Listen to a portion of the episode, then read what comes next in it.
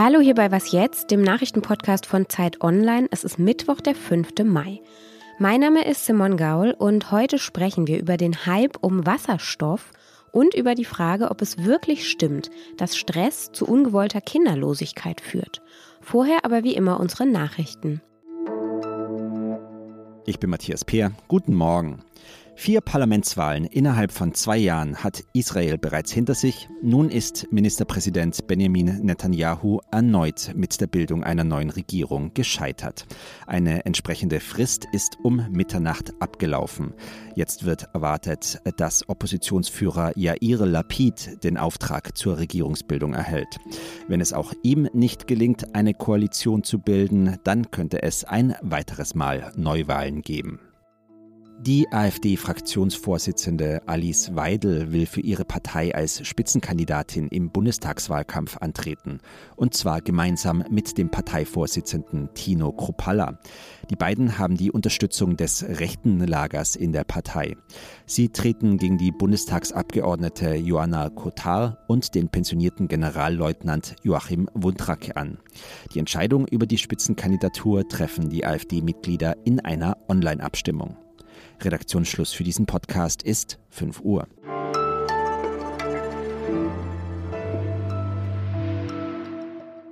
In meinem Bekanntenkreis, da haben einige Leute in den letzten Monaten angefangen, in Aktien zu investieren.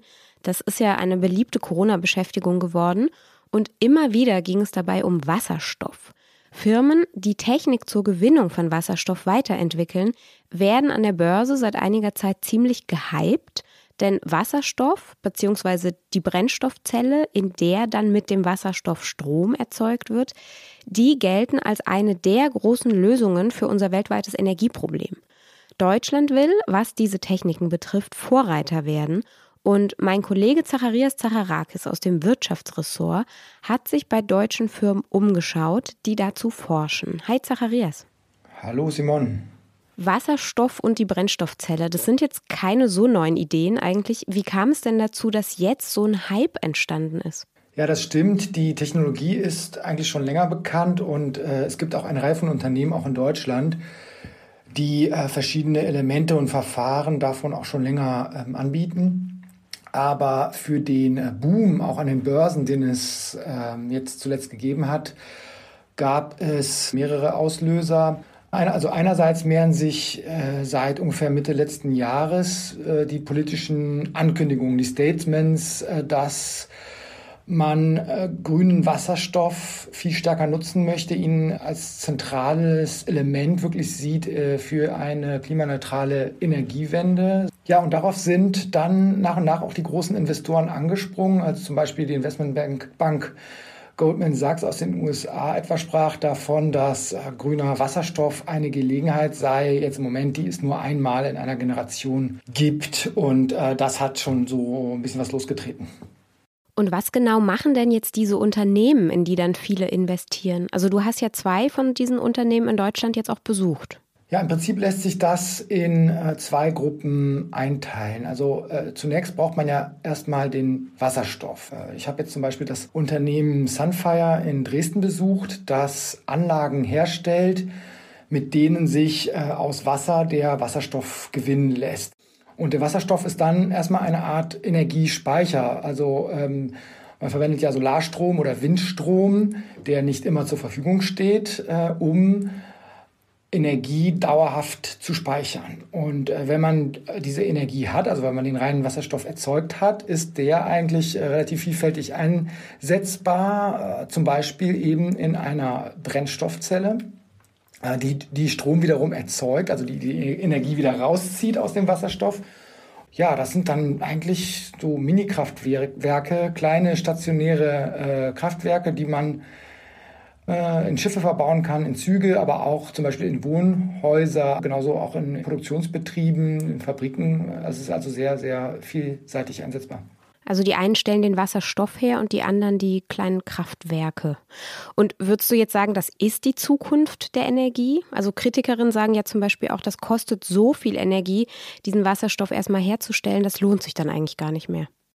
Die Frage ist jetzt einfach, ab wann es sich lohnt, Wasserstoff insgesamt als Energiequelle einzusetzen. Ähm, das hängt einerseits davon ab, wie sich die Produktion skalieren lässt, also dass höhere Stückzahlen einfach erzeugt werden, sodass einerseits die Geräte äh, günstiger werden. Und dann geht es darum, an welcher Stelle äh, Wind und Strom eben nicht genutzt werden können, ähm, wo man vielleicht gerade nicht ähm, ein, eine Windkraftanlage aufstellen kann, dann funktioniert eben dieser Wasserstoff wie eine Batterie. Es ist ein guter Speicher, der sich transportieren lässt und der äh, vielfältig einsetzbar ist.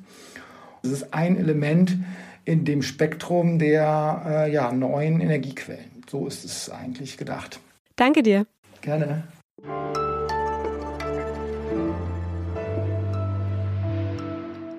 Und sonst so?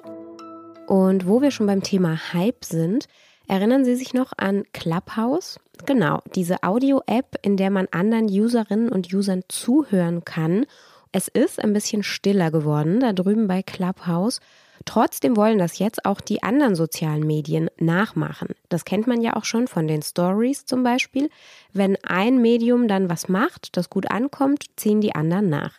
Twitter hat jetzt also die Funktion Spaces freigeschaltet. Zunächst mal für alle mit 600 oder mehr Followern. Und da können die NutzerInnen jetzt ebenfalls Audioräume erstellen, in denen man dann zuhören kann und mitdiskutieren. Wer es ausprobieren möchte und Twitter nutzt, ich verlinke Ihnen mal eine Anleitung. Und Facebook und Instagram, die haben natürlich auch schon ähnliche Funktionen angekündigt.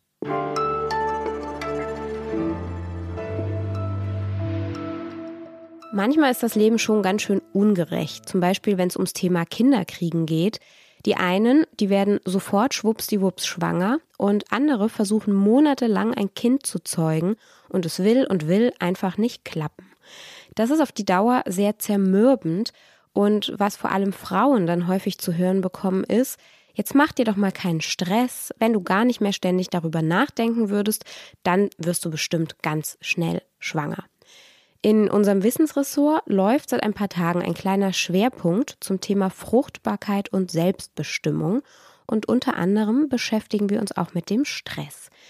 Ich spreche jetzt mit Jakob Simmang darüber, der leitet unser neues Gesundheitsressort bei Zeit Online und ist jetzt bei mir am Telefon. Hi Jakob.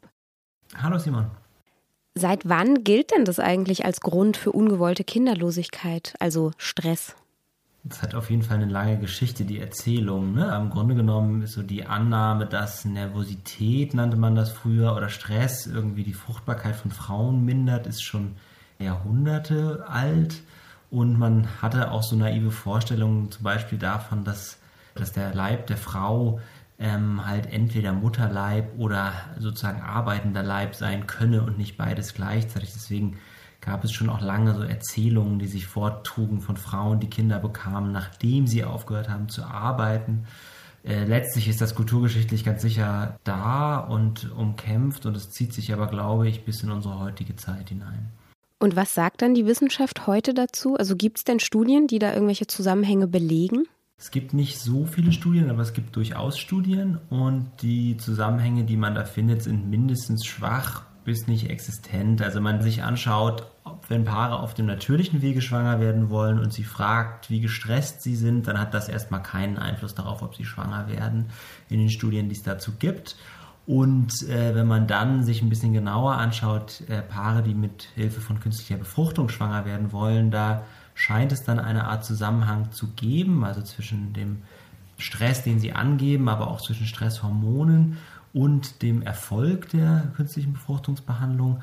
Aber da muss man wiederum vorsichtig sein und, und ich vereinfache hier jetzt ganz ordentlich damit, was letztlich Henne oder Ei ist. Also kommt der Stress zuerst oder kommt eigentlich die künstliche Befruchtungsbehandlung zuerst? Das heißt, eine Assoziation alleine, ein Zusammenhang alleine sagt uns nicht viel. Wir wissen nämlich, dass Frauen und, und auch Paare im Allgemeinen, die eine künstliche Befruchtungsbehandlung machen, das durchaus belastend finden und halt viele der Paare dann halt letztlich infolge der Therapie Stress erfahren. Und wenn man sich jetzt die Leitlinien anschaut äh, zur Psychosomatik hinter dem unerfüllten Kinderwunsch, dann sagen die Autoren relativ klar, man sollte da keinen Zusammenhang zwischen Stress und dem Ausbleiben der Schwangerschaft äh, postulieren.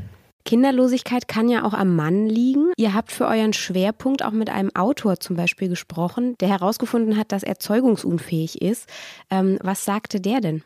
Genau, das hat äh, mein Kollege Klaus Raab gemacht. Der hat mit dem Benedikt Schwan gesprochen, der selber ein Buch darüber geschrieben hat, über seine eigene Unfruchtbarkeit. Und du sagst es auch schon richtig.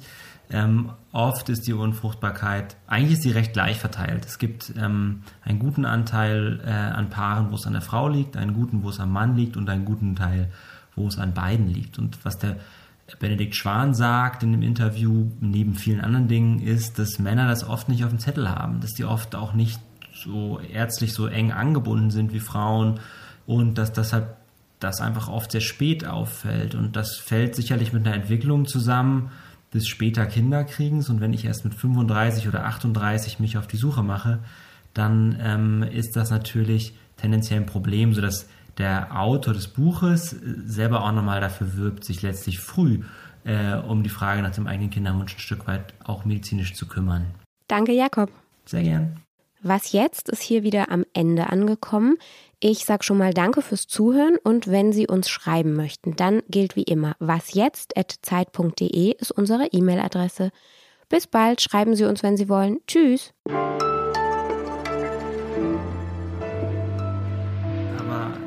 Auf dem Zettel haben und zwar sozusagen äh, beide sollten es auf dem Zettel haben. Ich glaube, das ist eine wichtige Botschaft auch an die Männer da draußen.